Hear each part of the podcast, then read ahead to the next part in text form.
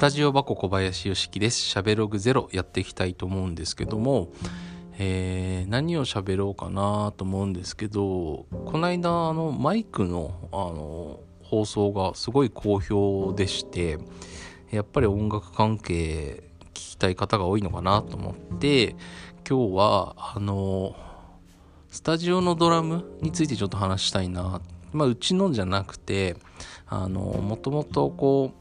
いろんなスタジオであの演奏というか、まあ、してたんですけど、まあ、都内も含めて。やっぱりこうダメなスタジオのドラムってあるんですよ。まあドラマーじゃない方は分かんないと思うんですけどあー今日はもうダメだなみたいな。もう入った瞬間にわこれかみたいな時ってあるんですよ。でそういうダメなスタジオのドラムの、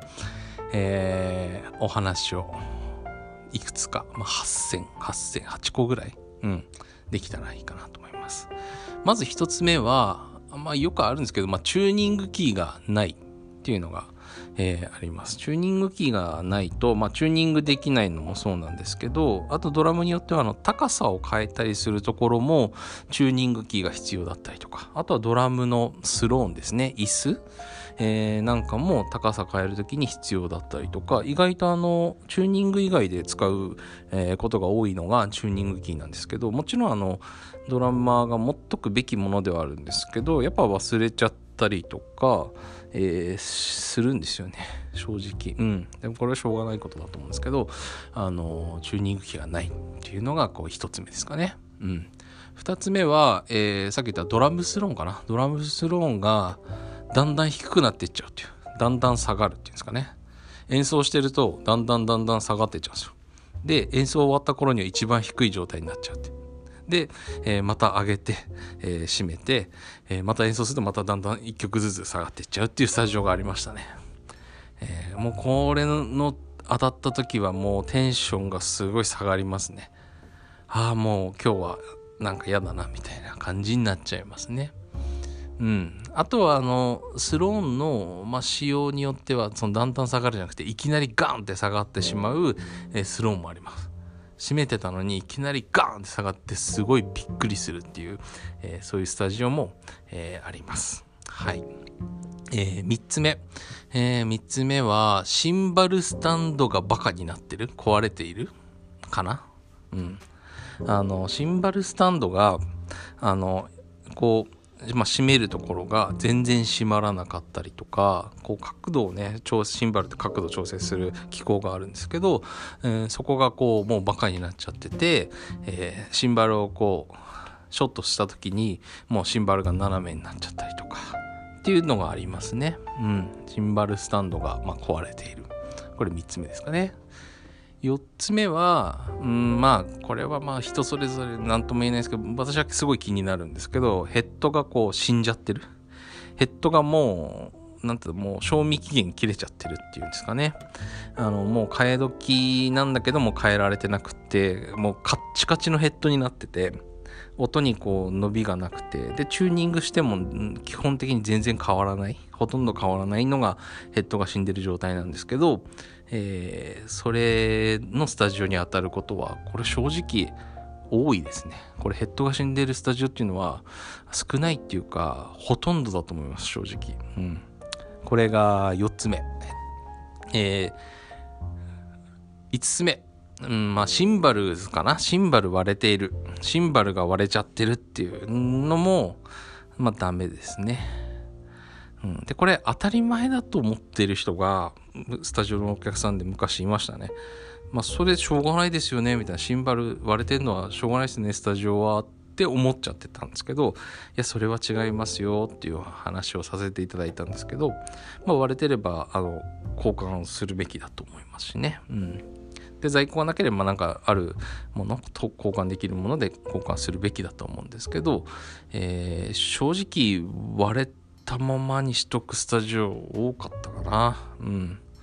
で気がついて交換してくれるスタジオさんもあるんですけど、えー、いに行った時に、ごめんね、みたいなね、あー、みたいな笑って済まされちゃうこともしょっちゅうありました。シンバルが割れてるですかね。はい。個目は、まあ、ハイハットかな。ハイハットが抜けるハイハットクラッチっていうこうハイハットを開け閉めする機構があるんですけどでそこがまあやっぱりこうバカになっちゃってたりとかまあ経年劣化でねその締める力がなくなってて、えー、抜けちゃう演奏中に抜けてハイハット開け閉めができなくなっちゃうっていうことがあるんですよ。えー、これも、えー、なんか嫌だなと思います。はい。で、うちに関しては、そのハイハットクラッチが抜けるようなハイハットクラッチじゃなくて、えー、そういうものすごい抜けにくいハイハットクラッチ使ってるんで、基本的に多分今の状態では抜けないと思います。うん。やっぱそれが結構ストレスになるんですよね。で、実際ライブ中にもこれって起こり得る、ハイハットが抜けちゃって開け閉めできない状態起こり得るっていうか経験したことある人が多分ほとんど100%だと思うんですけどだからハイハットクラッチとかハイハットって意外と重要なものかなって、まあ、叩く回数も一番多い、えー、部分なんであのそこはちょっとお金をかけて、えー、やっております。はい。で、えー、何個まで言ってきましたっけ？6つ。ハイハットクラッチまで話したから7つ目。7つ目はまたこれシンバルの話になっちゃいますけど、えー、シンバルのチョイスが B8 もしくは全である。でこれもう本当にドラマーの人しかわかんないですけど、えーと、シンバルのセレクトが、まあ、B8 ってセイビアンっていうメーカーから出てる一番安いシンバルなんですね。もうなんだろうな。お家で練習する用のシンバルみたいな。で全っていうのは、まあ、皆さん使ったことあると思うんですけどサウンドハウスさんから、出してる、えー、ものすごい安いシンバルなんですけどこの2つがあるスタジオっていうかその2つをチョイスしているスタジオはもう見た瞬間に結構がっかりしちゃいますね。あ B8 かみたいな。結構むしろドラマーの中ではそのダメなスタジオのドラムの、えー、その名称としてあそこ B8 だよみたいな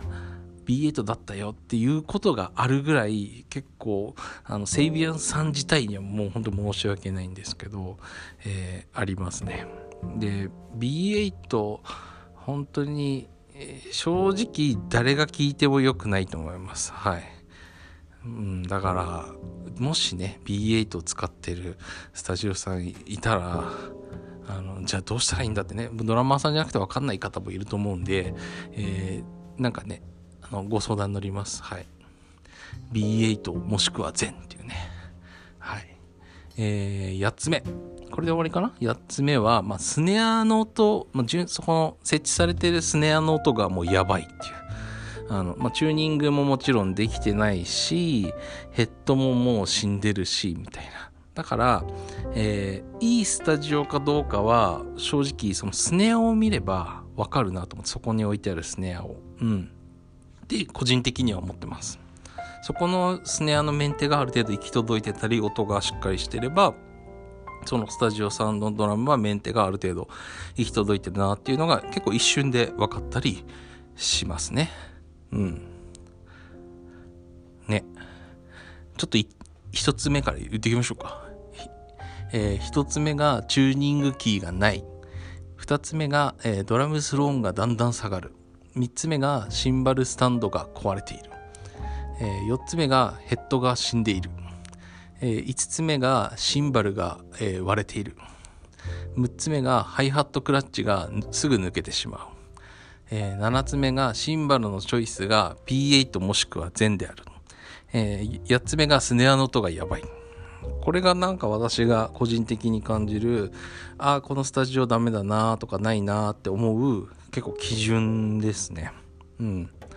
で、このさっき言った8つに関しては、スタジオ箱に関しては、あの、ないように一応心がけてます。やっぱり私もドラマーなんで、えー、っと、自分がね、嫌だなと思うことは基本的に絶対したくないんで、えー、っと、この8つに関してはないと思います。で、もし、やっぱり、あの、あって、まあ、シンバル割れてて気づかない時もあるので、まあ、本当に割れてたりとか、えー、まあ、パーツが壊れてたりとか、えー、のしたらあのすぐ言っていただければ、うん、あのすぐ交換しますし、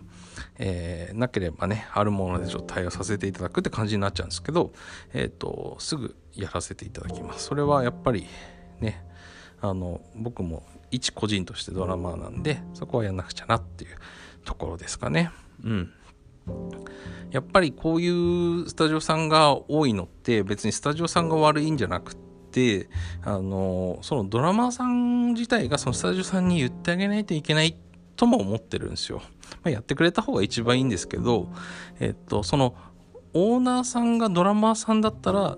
意外と大丈夫なんですよ。でオーナーさんが例えば、えー、鍵盤の方とかボーカリストの方だったら、まあ、ギタリストとかねだったらドラムってやっぱ分かんないと思うんですよね。